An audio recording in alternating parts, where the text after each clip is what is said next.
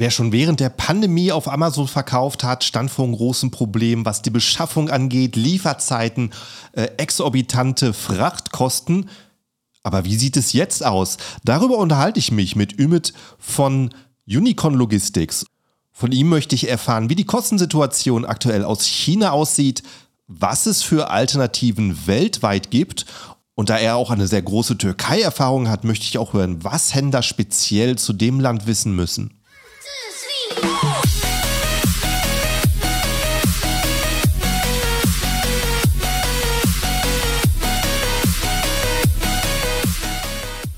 Hallo zusammen und willkommen beim Serious Seller Podcast auf Deutsch. Mein Name ist Markus Mokros und das ist die Show, in der wir alles um Amazon FBA Private Label besprechen, was uns Händler auf Deutsch gesagt ernsthafte Umsätze generiert. Daher auch der Name der Show Serious Seller Podcast auf Deutsch.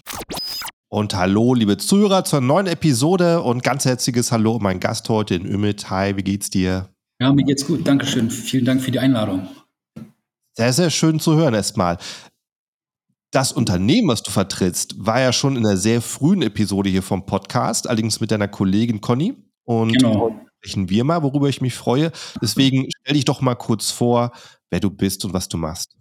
Okay, also ich bin David Martin, bin angestellt bei Unicon. Seit 18 Jahren bin ich bei Unicon ähm, und äh, ich betreue den Bereich Import Türkei, Fernost.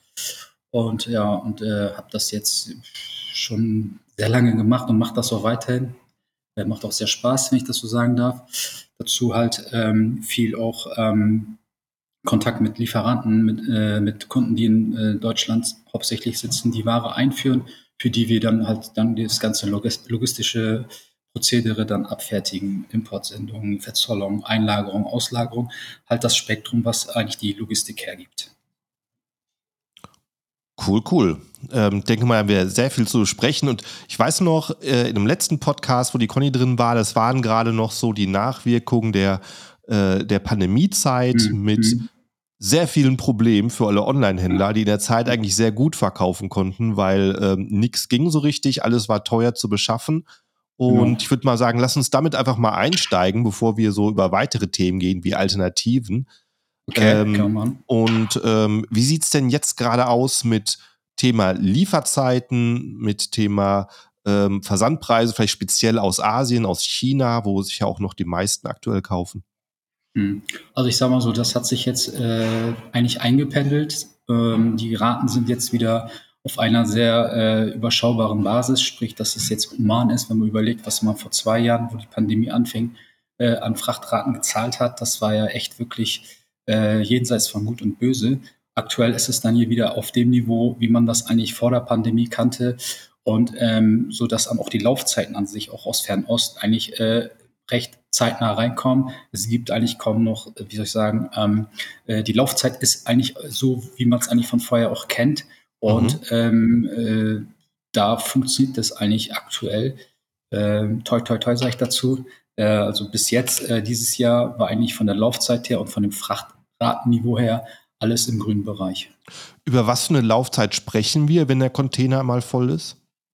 Also ich sage mal so, ein Schiff, der dann beispielsweise Shanghai verlässt, das ist dann natürlich auch ein bisschen reedereiabhängig, wie viele Häfen die dann dazwischen noch anfahren. In der Regel sage ich mal so 33 bis 35, 36 Tage, also mhm. reine Laufzeit äh, bis nach Hamburg.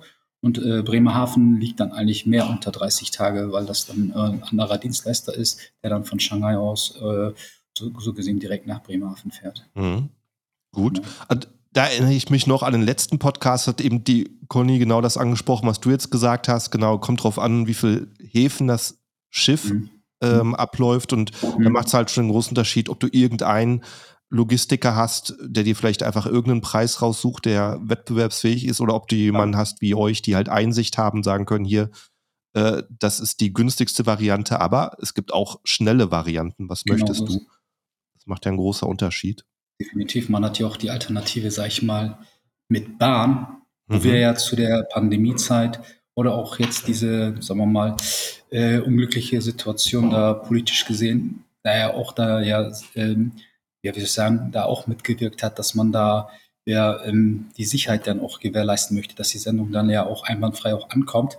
Also da funktioniert es eigentlich auch. Äh, müsste man halt dann nochmal immer recherchieren, bevor man dann halt die Alternative per Bahn dann nehmen würde, von China aus nach Deutschland. Ja, ja. Hm. Ja, das sind echt eine ganze Menge Punkte, die da reingespielt haben. Also das konnte sich echt keiner ausdenken. Äh, nee, nee, Häfen, klar. die geschlossen wurden, ähm, Schiffe, die quer standen im Kanal, Container, die es plötzlich nicht mehr gab und dann mhm. auch noch äh, schlimmerweise ein Krieg, der die Bahnstrecke unterbrochen hat. Äh, mhm. Das hatte echt äh, sich niemand im, im schlimmsten Traum ausmalen können. Also schön ist, dass jetzt alles wieder so äh, nach und nach zur Normalität zurückgeht. Genau. Und gut, da wir da jetzt auf, auch auf normale Lieferzeiten und Preise zurück sind, äh, wie siehst du es denn? Ist der Verkehr aus China wie vor der Pandemie oder äh, gibt es da einen Trend zu Alternativen?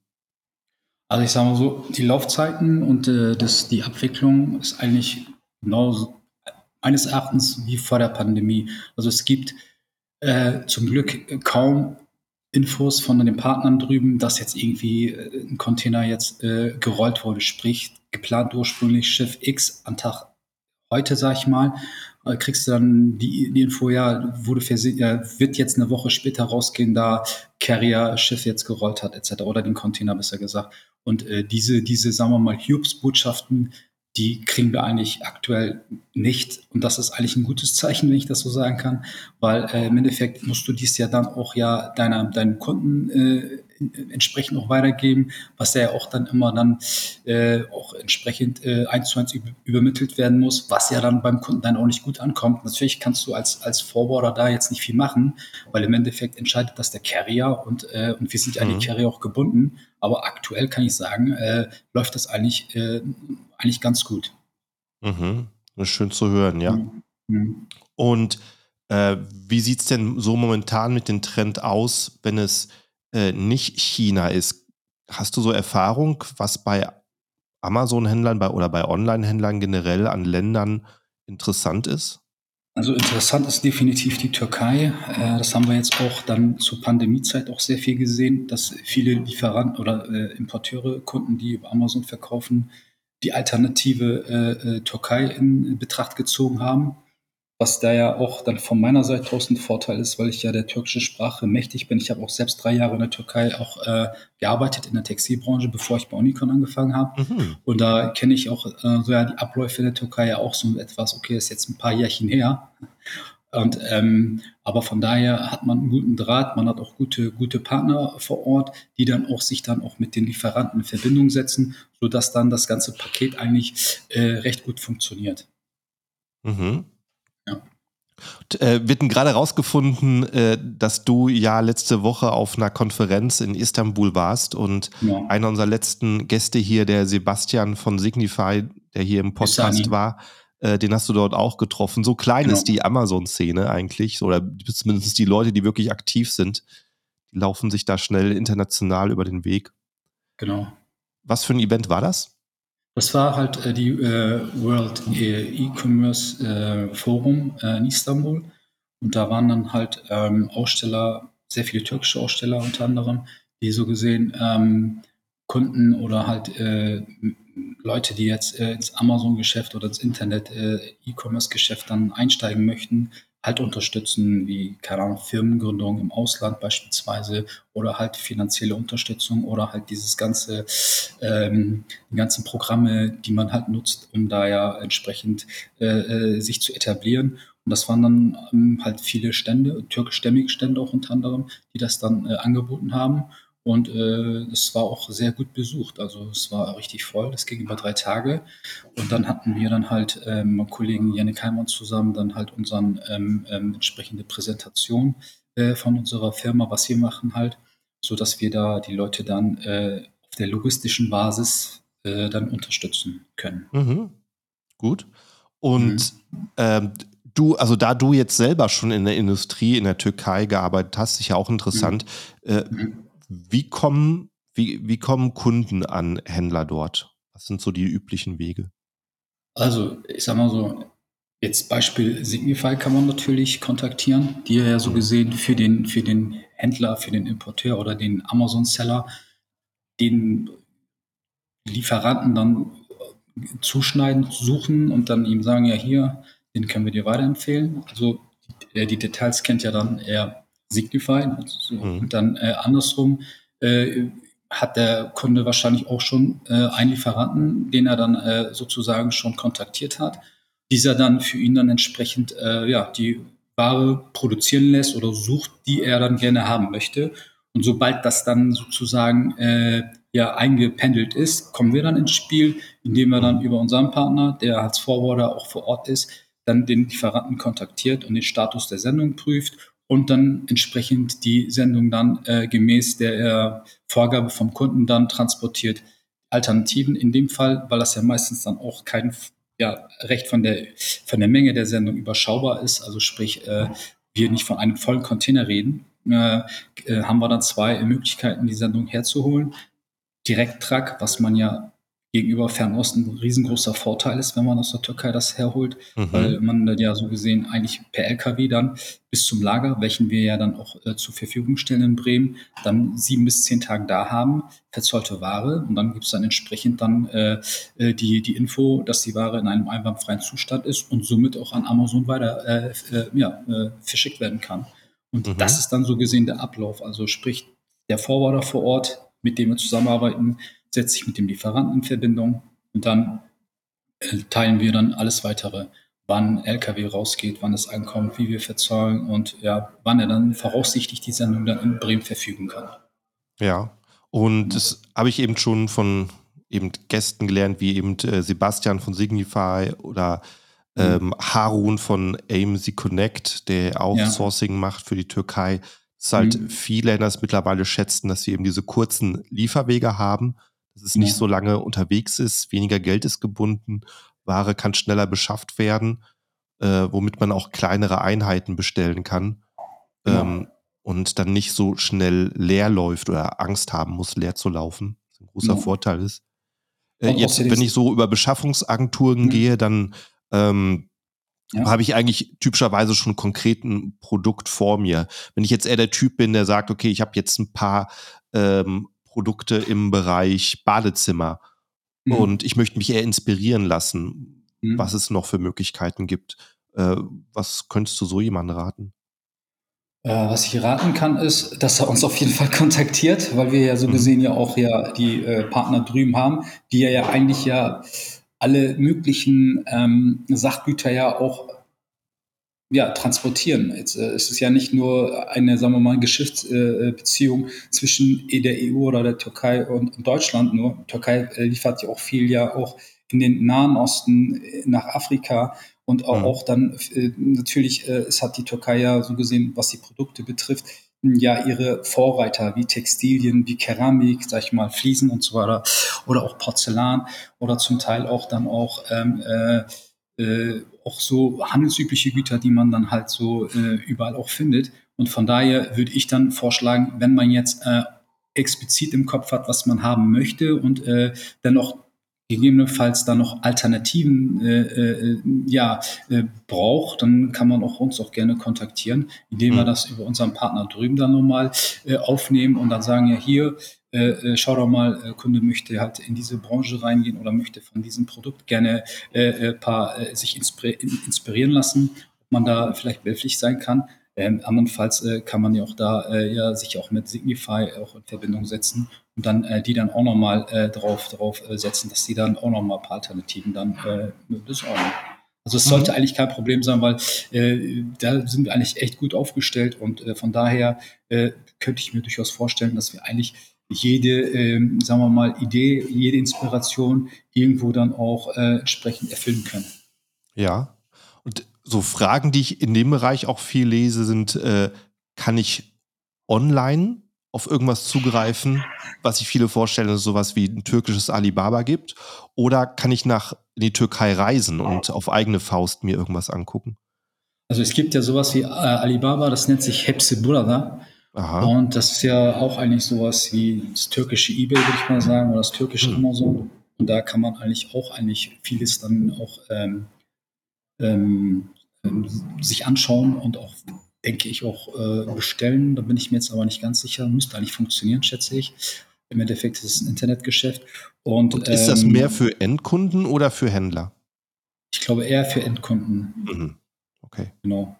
Für Händler, da müsste ich das nochmal äh, in, in, Erfahrung bringen, welche Seiten ja. da. Das, das, das, heißt, das heißt, es sind da auf der Seite nicht nur Produkte, die in der Türkei hergestellt werden, sondern allen möglichen, was ähm, kaufen.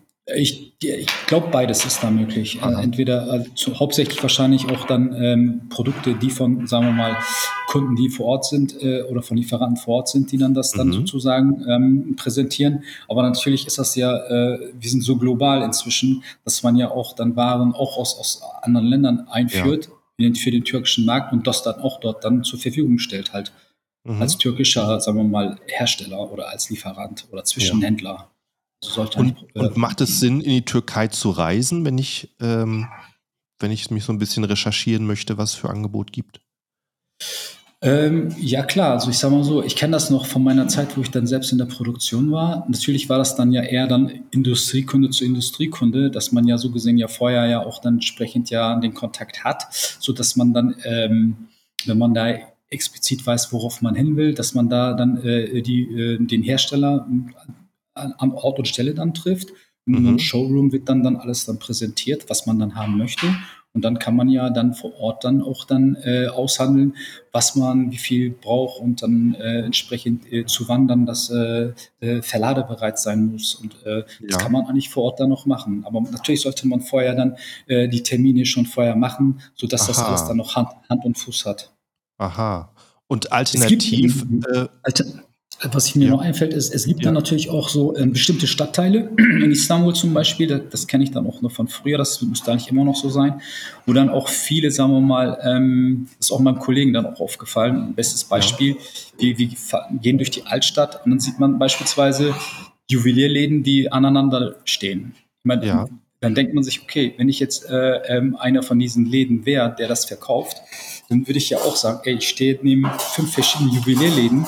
Ähm, wie groß ist die Ausbeute, dass ich dann jetzt einen Kunden abbekomme? Aber im Nachhinein ist es dann auch so, dass dieser Ort dann ja extra dann auch von, vom Kunden ja, äh, ja äh, besucht wird, weil ja so viele äh, Juwelierläden ja gleichzeitig ja ähm, sozusagen ihre Waren ja zu, zu, zu, zu Verkauf darstellen. Das heißt also, die, die, die potenziellen Kunden, die kommen ja dann auch äh, ja in, in Mengen ja an und mhm. müssen sich ja dann entscheiden oder können sich ja dann entscheiden, wo sie rein wollen. Und da kriegt ja auch jeder Juwelier am Endeffekt ja auch sein, sagen wir mal, seinen Kunden ja auch irgendwo, äh, an dem er dann noch Ware verkaufen kann. Und ähm, ähm, ähm so ist es dann auch Beispiel auch äh, in vielen Textilfirmen ähm, so, dass die dann wirklich dann ihre auch dann Ausstellungsläden äh, ähm, haben, die dann wirklich dann wie in so einem Stadtteil, äh, äh, muss man sich das vorstellen, wo dann alle dann nebeneinander stehen, die dann ja auch dann ja äh, ähm, keine kleinen Mengen, sondern auch dann halt größere Mengen dann äh, äh, äh verkaufen oder auch mhm. zu, zu, zu, zu ja, vorstellen. Okay. Das ist natürlich, mhm. hört sich natürlich sehr interessant an, einfach durch Istanbul laufen zu können und dann per Fuß das Angebot mhm. anzusehen. Und wie ist so die Messekultur? Ist das auch so ein Messeprogramm, wie man es aus Deutschland kennt, übers Jahr? Ja, das ist richtig viel. Also da sind ja auch äh, in Istanbul besonders, gibt es dann zwei große Messehallen. Einmal der alte Flughafen da gibt es dann noch ein extra, äh, ein, ein, ein, äh, ein Gebäude oder größeres, äh, wie soll ich sagen, so wie so Messhallen, die wir es aus Deutschland kennen, Hannover oder Köln. Und mhm. dann auch dann eigentlich gefühlt ja eigentlich jede Woche äh, zwei, drei Messen gleichzeitig stattfinden. Mhm. Also auch ähm. alle, alle verschiedenen äh, Richtungen, ne? von äh, Produktion, Textilien, das ist echt schon echt viel. Also da ja. muss man echt schon Überblick haben. Und so, äh, für was für Nischen ist das interessant aus der Türkei zu beschaffen? Ja, Textil habe ich ja schon genannt. Ja. Also Autoproduktion ist da richtig groß. Äh, Frage ist natürlich jetzt, wie weit äh, macht es dann ähm, wohl, klar, wieso nicht? Autoproduktion definitiv, Ersatzteile sehr viel. Mhm. Ähm, und dann halt dann auch Keramik ist viel aus der Türkei. Ja, Lebensmittel schon, aber es wäre jetzt für uns ja jetzt hier, für Jetzt Amazon wäre das, glaube ich, jetzt nicht so sinnvoll, sich jetzt im, im Lebensmittelbereich da äh, sich damit zu beschäftigen. Aber also Lebensmittel sehr, sehr viel aus der Türkei, Hülsenfrüchte sehr viel. Mhm. Und ähm, halt auch ähm, typische Sachgüter, Küchenutensilien, sag ich mal, ne, Teller, Plastikteller oder auch mhm. äh, Bad und so weiter, ne, wie keine Seifenspender, halt so das ganze äh, und auch Geschirr viel oder halt ja halt dieses ganze Spektrum an Sachgütern, das findet mhm. man eigentlich ohne Ende. Produktionsstätten ja. und auch Fertigprodukte. Interessant. Ähm, und ähm, wie ist es, äh, wenn ich eben Produkte aus der Türkei einführe, dann gibt es ja die Möglichkeit, ähm, oder ah, ich, glaube ich, gestern noch was gesehen zu dem Hintergrund. Also äh, die Türkei gehört äh, zu der Zollunion der EU. Genau. Das ist erstmal die Basis, oder? Genau. Also zwischen der Türkei und äh, der EU ja. gibt es ja ein Abkommen, mit demnach sozusagen ähm, durch einen Präferenznachweis Sachgüter zollfrei eingeführt werden können. Aha. Das ja. ist zum Beispiel ein Vorteil gegenüber China. Ja, ich glaube, das ist selbst ein Status, den hat, glaube ich, die Schweiz nicht, oder? Ich, nicht, dass ich wüsste, genau. Ja, das finde ich interessant, weil man, die Schweiz mhm. liegt ziemlich genau in Europa. Ziemlich in der Mitte, ja, genau. Ja.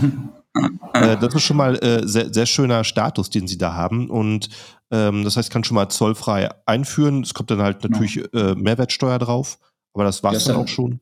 Das ist ja ein durchlaufender Posten. Ich meine, da kennen mhm. sich ja die Leute, die sich mit Steuerrecht auskennen, ja. eigentlich auch sehr gut aus. Und von daher genau. ist es genau. ja eigentlich ja, finde ich, äh, wenn man das als Alternative gegenüber Fernost dann darstellt, zwei Vorteile einmal zollfrei bei Sachgütern mhm. mit Präferenznachweis, plus dann auch noch äh, der kürzere Transportweg. Mhm. Gut. Dann kommt man halt schnell an die Ware ran.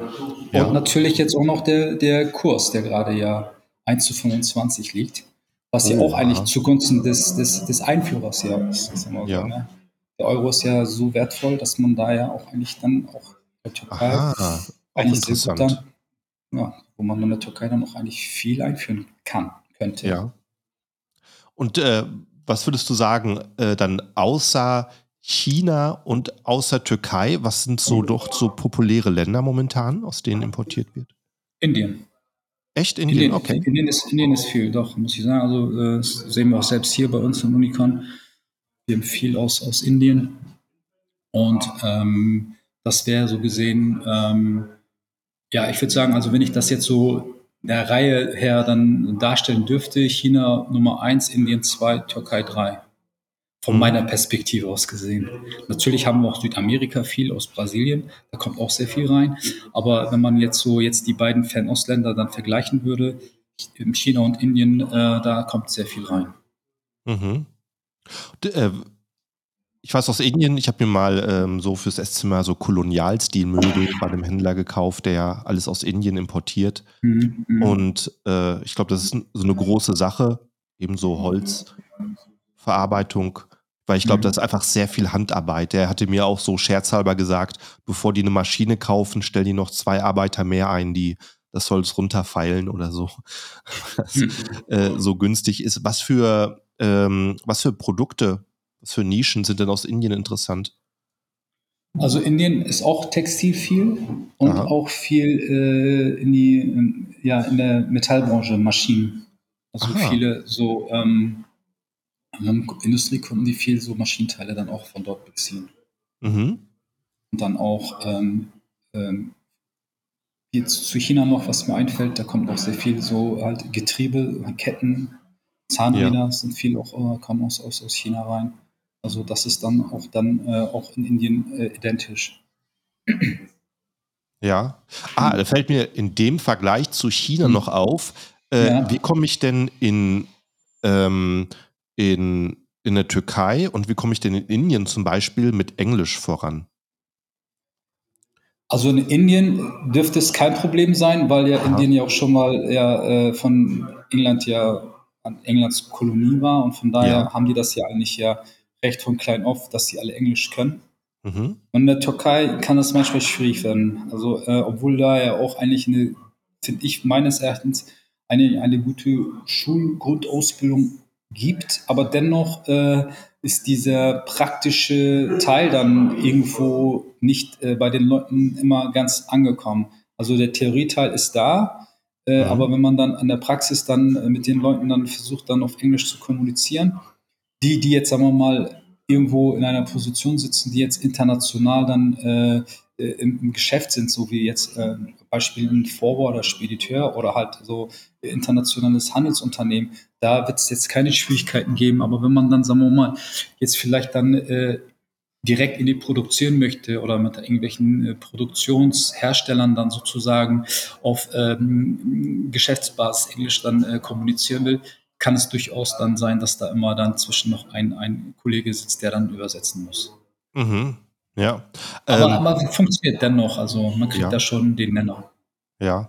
Ich meine, so der typische Händler möchte immer möglichst einfach haben, den Zugang zu Produkten, dass es möglichst einfach ist, die zu beschaffen. Aber gleichzeitig mhm. möchte man natürlich wenig Konkurrenz aus dem, aus dem Herstellerland selber oder äh, wenig Konkurrenz von anderen Händlern. Und das geht natürlich gleichzeitig nicht. Entweder ist vielleicht ein bisschen schwieriger, an die Ware zu kommen, weil es ja. nicht so leicht ist, wie dass es so was wie Alibaba gibt. Äh, aber andererseits habe ich dann halt den Vorteil, dass ich dann, wenn ich das Produkt erstmal habe, dass es höchstwahrscheinlich mhm. nicht viele gibt oder gar keine gibt, die das gleiche verkaufen, weil es eben schwieriger ist, weil man ein bisschen mehr Arbeit ähm, reinstecken muss, um dran zu kommen. Das so. Also, das, ähm, kann auch so gesehen ein Vorteil sein. Ja, irgendwo schon, ne?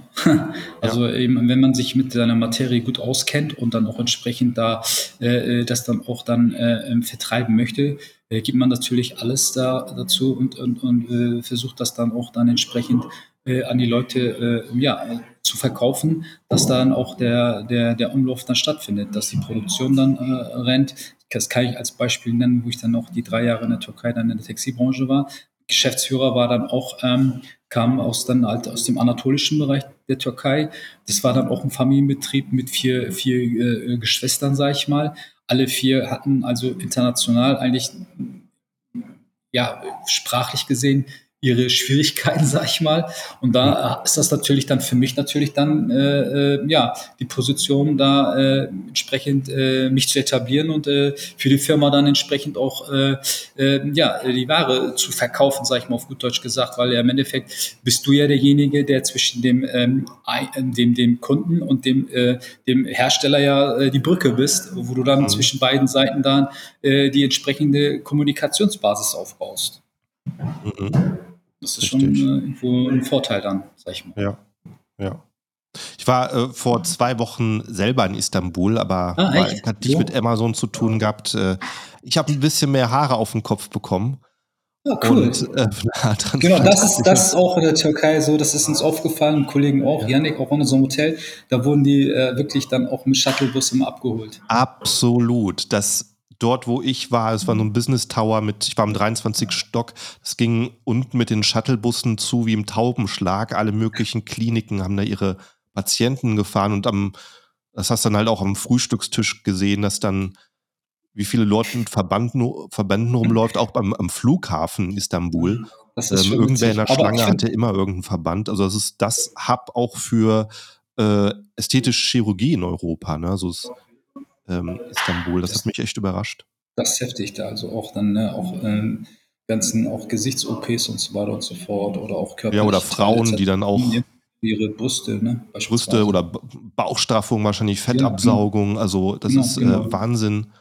Das, das ist, ist, das ist so unheimlich populär. Richtig, das ist richtig populär und äh, ich glaube, die machen das auch gar nicht mal so schlecht, wenn ich das so sagen darf. Äh, ja, ich war auch die Klinik, wo ich war, war ich auch sehr überrascht. Also es hatte wirklich, äh, war eine private Klinik, hatte aber alles äh, so Krankenhausstandard. War mhm. äh, auch da, der, der Arzt hat sehr gut Englisch gesprochen, aber so, das war dann bei den Mitarbeitern, äh, die haben sich halt ein bisschen unwohl gefühlt, Englisch zu sprechen, weil sie nicht so fließend gesprochen haben. Und da haben sie eher ein bisschen weniger gesprochen. Kenne ich aus Spanien auch so. Ist wahrscheinlich mhm. dort so, wo die Leute nicht jeden Tag Englisch sprechen. Genau, und so ist das dann, das wollte ich auch damit darstellen. Also, ne, da mhm. kann einer dann richtig gut und der, sagen wir mal, die anderen Kollegen oder die dann mitarbeiten, dann ist das dann halt dann, äh, von zehn können zwei gut sein, was so in Deutschland ja eigentlich eher andersrum ist. Dann von zehn können dann sieben, acht dann eigentlich Englisch eigentlich gar nicht mal so schlecht, sag ich mal, dass man dann kommunizieren kann. Und ja, und das ist halt der Unterschied zwischen der Türkei und Deutschland, würde ich sagen. Mhm. Gut. Ja. Ähm, ja, wie, ähm, also ich glaube, so ähm, kann man pauschal sagen, dass zum Beispiel die Türkei immer noch ein bisschen teurer bei vielen Sachen ist als China, aber den Vorteil hat man dann über die Frachtkosten? Also ich sage mal so, ähm, ich kann das jetzt, äh, kann das jetzt beispielsweise von der Textilbranche sagen, dass äh, natürlich in China ähm, gegenüber der Türkei die Produktion ähm, natürlich äh, vom Preis-Leistungsverhältnis her generell eigentlich preiswerter ist, sag ich mal. Aber in mhm. China ist es ja dann auch so, da musst du auch, äh, sagen wir mal, eine sehr große Menge ja auch dann auch beziehen. Was macht man mhm. dann in der Regel? Aus China bestellt man dann oder holt man dann halt dann größere Teile, sag ich mal, die dann sozusagen dann halt ähm, vom Volum Volumina höher sind, ja. wo sich das dann am Ende dann auch rentiert. Dann nimmt man dann auch die lange Laufzeit dann in, in, in Kauf, weil man ja auch viel dann sozusagen an Menge importiert. Und von der Türkei aus gesehen äh, ist es dann eher so, dass man dann halt sich auf kleinere Teile dann bezieht, Beispiel T-Shirt, Jacke, ne? Mhm. und, äh, und dann, äh, äh, dass man das Frachtvolumen dann aus der Türkei dann geringer ist gegenüber, der, gegenüber China. Aber mhm. wenn die Qualität dann sozusagen unschlagbar ist mhm. und das Produkt sich wie bekloppt verkauft, mhm. dann ist dann ja der, der Preis dann eher dann äh, zweitrangig, weil man ja die ja. Qualität hat, die sozusagen äh, bei den Leuten heftig mega angekommen ist und man ja. das dann, dann auch weiter ausbaut. Mhm. Und ähm, also da kann ich zum Beispiel sagen, China Produktion, sagen wir mal, generell günstiger wie in, in der Türkei. Dafür längere Laufzeit vom Transportweg her, höhere Transportkosten. Äh, Türkei dann halt geringere Menge, dafür aber äh, Produkt halt ein Ticken teurer.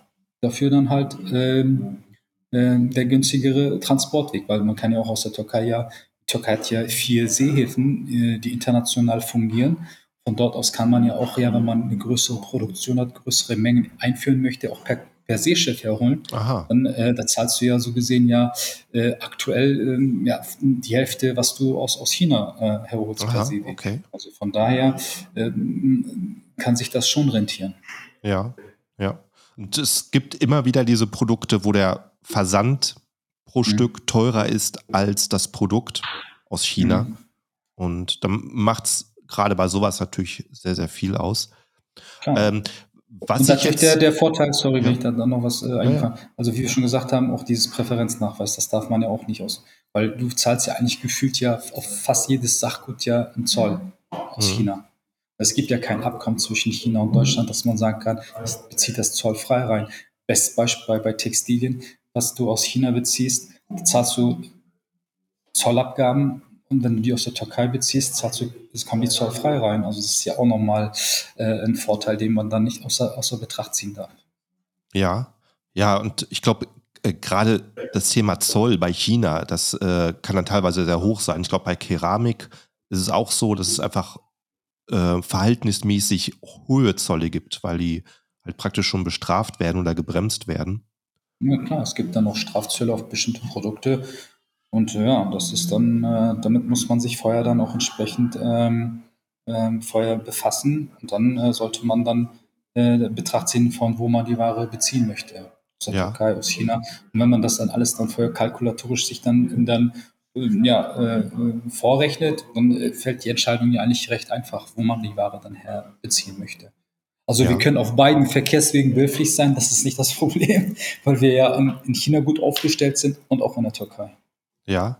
Wenn ich jetzt so ein Produkt habe, sage ich mal, äh, wie eine Kaffeetasse aus Keramik mhm. und ich will mhm. schnell mal checken, äh, wie sieht es eigentlich mit dem Zoll dafür aus mhm. als Händler, äh, der jetzt nicht gerade die Software-Tools hat, die du wahrscheinlich ähm, hast. Äh, genau. Hast du einen Tipp, wie ich vorgehen kann? Also am besten, äh, entweder macht man das dann über uns, dass man ja. uns dann kontaktiert und wir äh, sehen ja dann die Ware und dann äh, werden wir dann äh, eigentlich äh, in kürzester Zeit dann äh, mit der möglichen äh, Zolltarifnummer und dem Zollsatz dann die Informationen weitergeben können. Das ist kein Problem mhm. für uns. Ist ansonsten schon ein bisschen kompliziert, denkst du, oder? Ja, ich sage mal so, es gibt dann natürlich auf den Zollseiten dann entsprechenden ähm, Möglichkeiten, das dann auch in Erfahrung zu bringen. Ja. Da muss man sich halt dann äh, so ein bisschen dann äh, ja, damit auch auseinandersetzen, sage ich mal.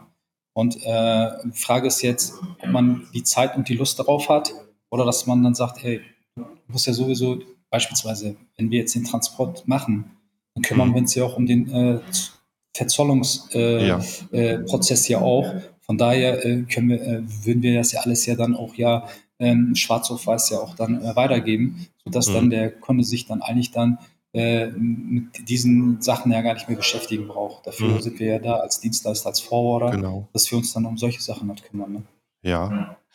Und jetzt gibt es momentan so international so eine große Bewegung. Ich weiß nicht, äh, wollte ich mal fragen, ob was du davon denkst, ob das auch irgendwo Einfluss haben könnte langfristig auf Amazon-Händler. Und zwar ähm, einige Staaten wollen ja aus dem US-Dollar rausgehen für ähm, Geschäfte zwischen Staaten, zum Beispiel mit Öl. Mhm. Das, äh, wenn äh, China an Indien verkauft oder äh, Russland und äh, China irgendwelche Staaten machen, dann wollen die den äh, die chinesische Landeswährung Yuan, glaube ich. Mhm. Yuan. Habe ich auch gehört, ja. Mhm. Genau, nicht mehr den US-Dollar. Äh, kann das sein, dass es, äh, was denkst du darüber? Kann es das sein, dass es so auch bei internationalen Handel alles nochmal weiter auseinanderrückt? Auseinanderrückt, meinst du? Boah, gute Frage. Also ich, ähm, äh, ich meine, äh, das ist echt schwierig, das zu beantworten, weil äh, ähm, wir haben ja jetzt in den letzten zwei, drei Jahren auch schon so viel erlebt und mhm. ähm, könnte ich mir durchaus vorstellen, ja, oder andersrum äh, ist das vielleicht auch äh, ähm, vielleicht gar nicht so der Fall, äh, weil man sich da zu viel Sorgen drüber macht.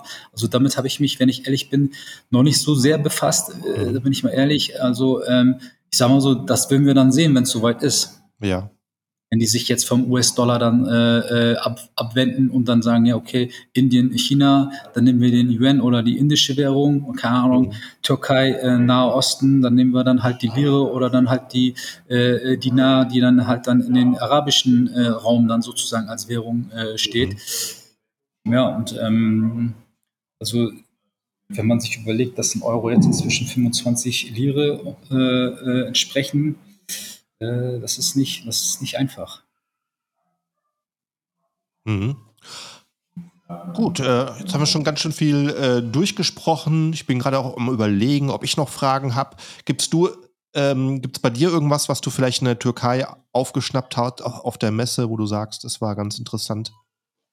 Also was interessant war, was mich wirklich dann äh, positiv überrascht hat, war definitiv, dass ähm, das Potenzial äh, in der Türkei da ist, äh, halt ähm, dieses Amazon-Geschäft äh, äh, auch vor Ort dann äh, zu führen, dass da äh, äh, allein schon ähm, durch das ähm, Durchschnittsalter des Landes da sehr viel Potenzial ist, was für die Zukunft betrifft und dass man da eigentlich, wenn man aus der Türkei Ware beziehen möchte, die man dann über Amazon verkaufen möchte, da eigentlich gut aufgestellt ist. Also das kann ich so mhm. weitergeben, das kann ich auch weiter empfehlen. Und äh, da wir selbst ja auch dann so gesehen ähm, in, der, in der Branche ja auch ähm, schon jahrelang äh, drin sind, äh, ähm, kann ich wirklich sagen, dass man da eigentlich ähm, ohne Probleme seine Produkte beziehen kann. Mhm. Sehr, sehr schön. Cool. Ja, hey, vielen Dank für äh, deine Übersicht heute, so über die Logistiksituation. Äh, sag vielleicht kurz nochmal, wie man euch findet, wenn man irgendwie Logistik-Anfragen hat wie man mit euch in Kontakt tritt? Genau, also äh, ich würde sagen, man sollte sich den Namen Unicon Logistics merken und dann, äh, wenn man das in Google eingibt, dann äh, kommt eigentlich unsere Homepage. Ich kann auch unsere Homepage durchgeben, mhm. unicon-logistics.com. Da sind wir eigentlich alle als Team dann auch genannt und ähm, da sind auch unsere E-Mail-Adressen hinterlegt. Darüber kann man äh, uns dann kontaktieren und äh, wir würden dann äh, unser Bestes geben, äh, da äh, den Dienstleister für den, äh, für, für den Kunden, der dann über uns dann äh, äh, logistische Unterstützung benötigt, äh, zufriedenzustellen. Ja. Die, die meistgestellte Frage ist wahrscheinlich bei euch, was kostet es, der Versand? Genau, so welche Daten aus. brauchst du denn eigentlich dafür, um da eine qualifizierte also, Aussage damit, zu machen. Damit wir den Transportpreis oder das ganze Kostenspektrum äh, sozusagen äh, äh, ähm, ja, quotieren können, benötigen wir auf jeden Fall die Menge, die reinkommen soll, mhm. sprich Kartons, am besten mit Abmessung oder halt die, äh, das Volumengewicht. Das sind so äh, spezifisch für die Sendung an sich und von wo es dann äh, herkommt. Istanbul, mhm. Ankara, Antalya, wo auch immer. Und dann äh, würden wir entsprechend äh, diese zwei wichtigen Informationen benötigen wir und dann kann man da schon damit arbeiten. Ja, sehr gut. Und äh, ich weiß, ihr lagert ja auch selber ein. Das heißt, wenn ich jetzt äh, nicht alle meine Ware ins Amazon-Lager geben möchte, dann äh, kann ich auch bei euch zwischenlagern. Genau, der Prozess wäre wie folgt. Beispielsweise, mal angenommen, du hast 100 Kartons, die herkommen, die du jetzt äh, neu startest. Ware ist fertig produziert. Mit der Quotation, mit dem Preis haben wir uns auch geeinigt. Sprich, wir haben ja eigentlich ja ein, ein Tool, wonach wir dann gehen und äh, das wird ja äh, ist ja immer dasselbe. Also für, für jeden Kunden äh, bieten wir eigentlich nach diesem Tool dann entsprechend das auch an. Und dann, äh, wenn die Sendung dann äh, in Bremen dann verzollt eingetroffen ist, gibt es dann äh, von unserem Lager aus dann ein, ein Ergebnis, ein Prüfbericht, dass die Ware in einem guten Zustand ist, halt sprich mit den ganzen Markierungen und so weiter und so fort. Dafür gibt es ja eine Vorgabe, wie Amazon das gerne haben möchte. Und dann, ab dann, äh, da kann der Kunde entscheiden, äh, wie viel äh, Kartons oder wie viele Mengen er dann an Amazon äh, ähm, ja, verschicken möchte. Und äh, wir würden dann immer dann auch entsprechend äh, einen Status immer abgeben, äh, wie viel, wie die Menge ist, was dann noch an Bestand ist, so dass er dann anhand des Bestands dann eruieren kann, wann er wieder neue Produkte dann aus den äh, aus dem Ursprungsland, in dem Beispiel aus der Türkei dann einführen möchte. Also das ganze Paket funktioniert eigentlich sehr gut und die Kommunikation ist eigentlich auch immer da. Also wir antworten auch recht schnell auf die E-Mails oder auf die Anrufe. Und von, da, von der Seite her gesehen äh, funktioniert das eigentlich. Okay, cool. Vielen Dank auch für das Feedback noch. Und äh, an der Stelle auch noch alle, an alle Zuhörer, wenn du den Podcast hier folgst und bisher noch nicht abonnierst, machst jetzt. Klick auf Folgen, abonnieren, subscriben, wie es in der Podcast-App heißt und bekommst auch eine Nachricht, wenn die nächste Episode erscheint. Also vielen Dank fürs Zuhören, vielen Dank an Ümit für die Infos heute. Ich danke dir recht herzlich, dass du mich eingeladen hast und dass das funktioniert hat, Markus. Ja, danke, danke dir. Also bis zum nächsten Folge. Ciao, ciao. Tschüss.